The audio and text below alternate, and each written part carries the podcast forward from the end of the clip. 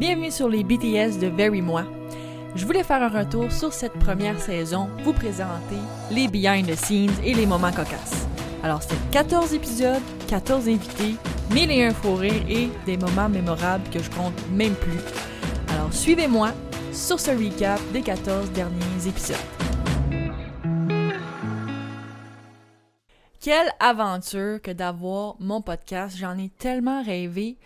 Et aujourd'hui, ben, je tenais à faire un retour sur la saison, la première saison de Very Moi. Une petite mini-série de BDS, de Behind the Scene, dont je voulais vous parler. Donc, je commence tout de suite. Dans cet épisode, je vais vous parler, en fait, comment créer son podcast, pourquoi j'ai créé mon podcast et comment le développer surtout. Il va y avoir des petits conseils. J'ai bien sûr euh, des failles dans mon plan de match parce que c'est la première fois, mais tout de même des trucs et astuces pour partir votre podcast de la meilleure façon qui soit. Mais pourquoi un pod? Ben c'est vraiment simple la réponse, c'est pour avoir une visibilité, tester mes skills d'animatrice et bien sûr d'avoir une plateforme pour pouvoir être moi-même à 110%. Donc, comment ça s'est vraiment passé? Bien, bien sûr qu'il y a eu des hauts, des bas, c'était haut en couleur. Euh, je vous cacherai pas que j'étais le stress à 110% aussi. C'était excitant. Et puis, euh, dès, les premiers, épisodes, euh, j'étais pas certaine. Bon, c'est sûr qu'on acquis une certaine confiance au fil des épisodes, mais j'avais envie de faire ce retour pour vous montrer comment faire, comment c'est challengeant, puis au final, l'organisation et le système D, je vous dirais que ce sont les deux choses les plus importantes dans la création d'un podcast. Donc, en cinq temps, mon plan de match, c'est bien simple.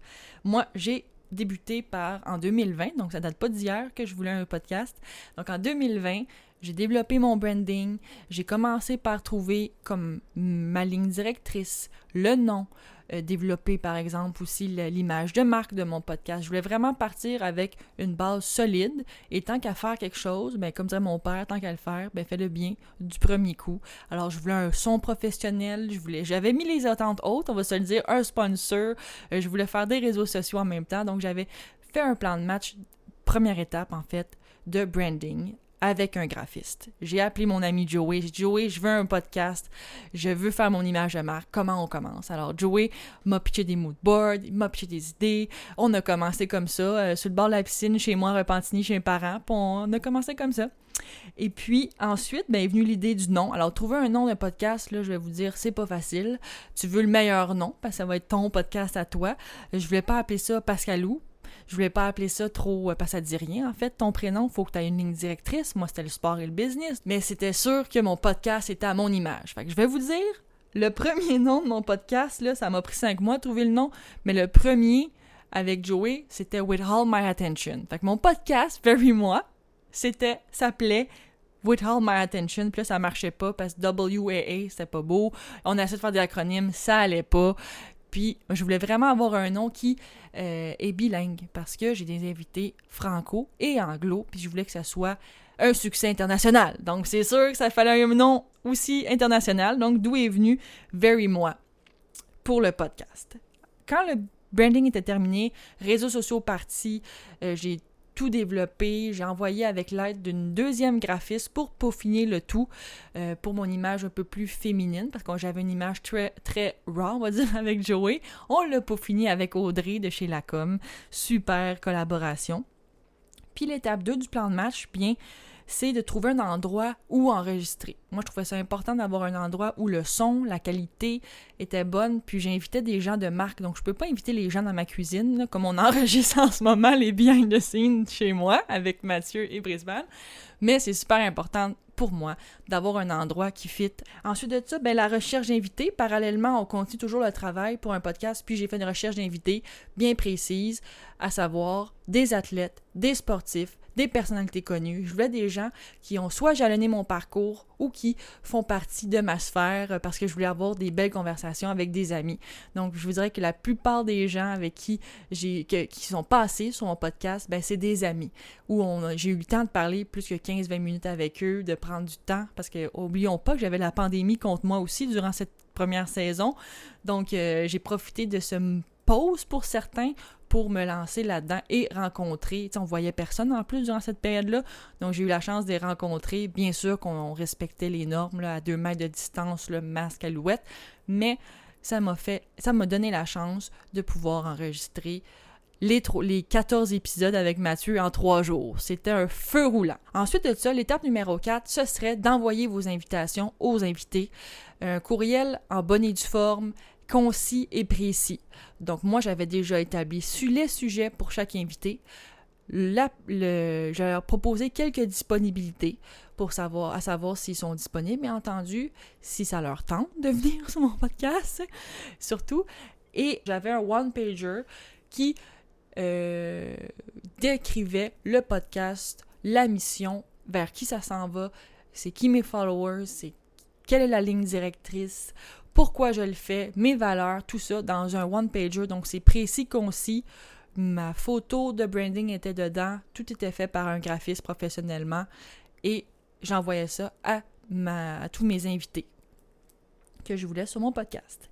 Et l'étape 5, bien, bien sûr, c'était de euh, préparer les épisodes, ma recherche, euh, parce qu'avec chaque invité, bien sûr, c'est des sujets différents. J'avais du sport, j'avais de la business, j'avais aussi des médias sociaux, médias traditionnels, donc je devais être prête pour chaque invité. Euh, selon l'invité, en fait, je devais aussi préparer des questions. Comment je voyais mon podcast, ça se voyait, ça se voulait une conversation libre, une conversation simple, comme si on était au restaurant entre deux amis. Je voulais quelque chose de simple et pas de d'une entrevue bien dirigée. C'est pas vers ça que je voulais aller, je voulais que ce soit convivial et amical. Donc d'où pourquoi le very moi, le branding et l'ambiance feutrée euh, trouvée au Fermont dans la salle Trait d'Union. Parce que moi, pour compléter l'expérience de développer mon podcast, il fallait que je me mette encore une barre plus haute ou un bâton dans les roues, c'est au choix. Mais moi, je pense que c'était plutôt la barre haute, à savoir trouver un sponsor. Je trouvais ça super important. Ça a crédibilisé mon podcast auprès des, des intervenants et des personnalités connues qui se disaient, ben écoute, je vais quand même au Fermont enregistrer un épisode de podcast avec un audiothèque, Mathieu qui était à la sono. Alors, ça, on je partais pas de rien non plus. Ça me donnait des... Euh, ça pouvait donner des outils, des flèches, des arcs, des cordes. En tout cas, j'avais tout ça de munitions pour pouvoir convaincre les gens de venir me parler pendant 20 minutes. Donc, c'est sûr que c'est un couteau à double tranchant, puisque quand on a un sponsor, la saison 2, je vais vous dire, je trouve ça difficile de trouver un aussi bon sponsor pour endosser mes propos, pour endosser mon podcast. En parlant de sponsor, comment trouver un bon commanditaire? Comment on fait? La question m'a été souvent posée sur les réseaux sociaux et je vous dirais, faites aller vos contacts. Il n'y en a pas de recette magique, c'est de cogner aux portes. Parfois, les gens nous répondent, parfois, ils sont pas intéressés, faut pas le prendre personnel. Ils prennent une chance sur nous, ils prennent une chance d'endosser nos propos, de se mettre de l'avant. Donc, je vous dirais, cognez aux portes. Vous allez vous prendre plusieurs vestes, mais il y a quelqu'un qui va ouvrir la porte et vous laisser la chance d'être, de, ben, de faire partie de votre podcast. Alors, après avoir fait ces cinq étapes-là, je vous dirais que l'envoi des invitations, ça, ça a été l'étape la plus stressante pour moi parce que j'ai envoyé, je vais vous le dire, le 15 décembre mes invitations et le 16 décembre 9h30, j'écrivais à mon meilleur ami Kevin pour lui dire j'ai pas de réponse, qu'est-ce que je fais? Je paniquais ma vie, comme on dit. Puis, bien sûr, mon ami m'a dit calme-toi, là, ça fait même pas 24 heures des envoyés. Ils vont répondre. Alors le lendemain, j'ai reçu des réponses positives et négatives, mais au moins j'avais des réponses et c'était quand même rapide. J'ai eu la chance de parler aussi à des gens qui n'ont pas accepté, comme par exemple Alain Crête, qui n'avait pas le temps puisque la saison de hockey était entamée, mais qui m'ont répondu, m'ont donné des conseils, ils m'ont donné des contacts. Alors tout ça, ça fait un grand bagage. Fait que oui, j'ai construit un podcast, j'ai bâti euh, ma plateforme, mais j'en récolte aussi des bons conseils, des bons contacts, des gens que j'irai jouer au golf avec eux cet été. Donc, j'en retire beaucoup de cette expérience-là de première saison. Il faut être patient. Ça, je vais le répéter souvent. On dépend des invités. Quand tu as un podcast avec euh, des invités, des guests, tu n'as pas le choix d'apprendre à jouer avec soit le retard, soit l'attente, qui n'est pas toujours facile, les refus, les nombreux refus, parce que Very Moi, en fait, Very Moi, c'est personne, c'est Pascalou, mais Pascalou n'est pas au pro non plus, donc les gens aussi prennent une chance sur nous. Ça, c'est avec grande humilité qu'il faut accepter que, ben, on bâtit de tout et de rien et on commence à gravir les échelons. Donc, il faut se laisser une chance. Je pense qu'au début, j'étais très dure avec moi et mes amis m'ont dit de y aller une étape à la fois, de pas m'inquiéter et de donner mon 110. Et ça, je vais toujours m'en rappeler.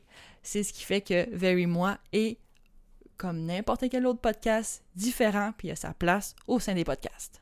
Et là, vous allez me dire, pour terminer, mais là, Pascal, tu ne nous as pas parlé des embûches, des failles, tout ça. Ben non, parce que pour ce premier épisode, je voulais vous parler juste du beau.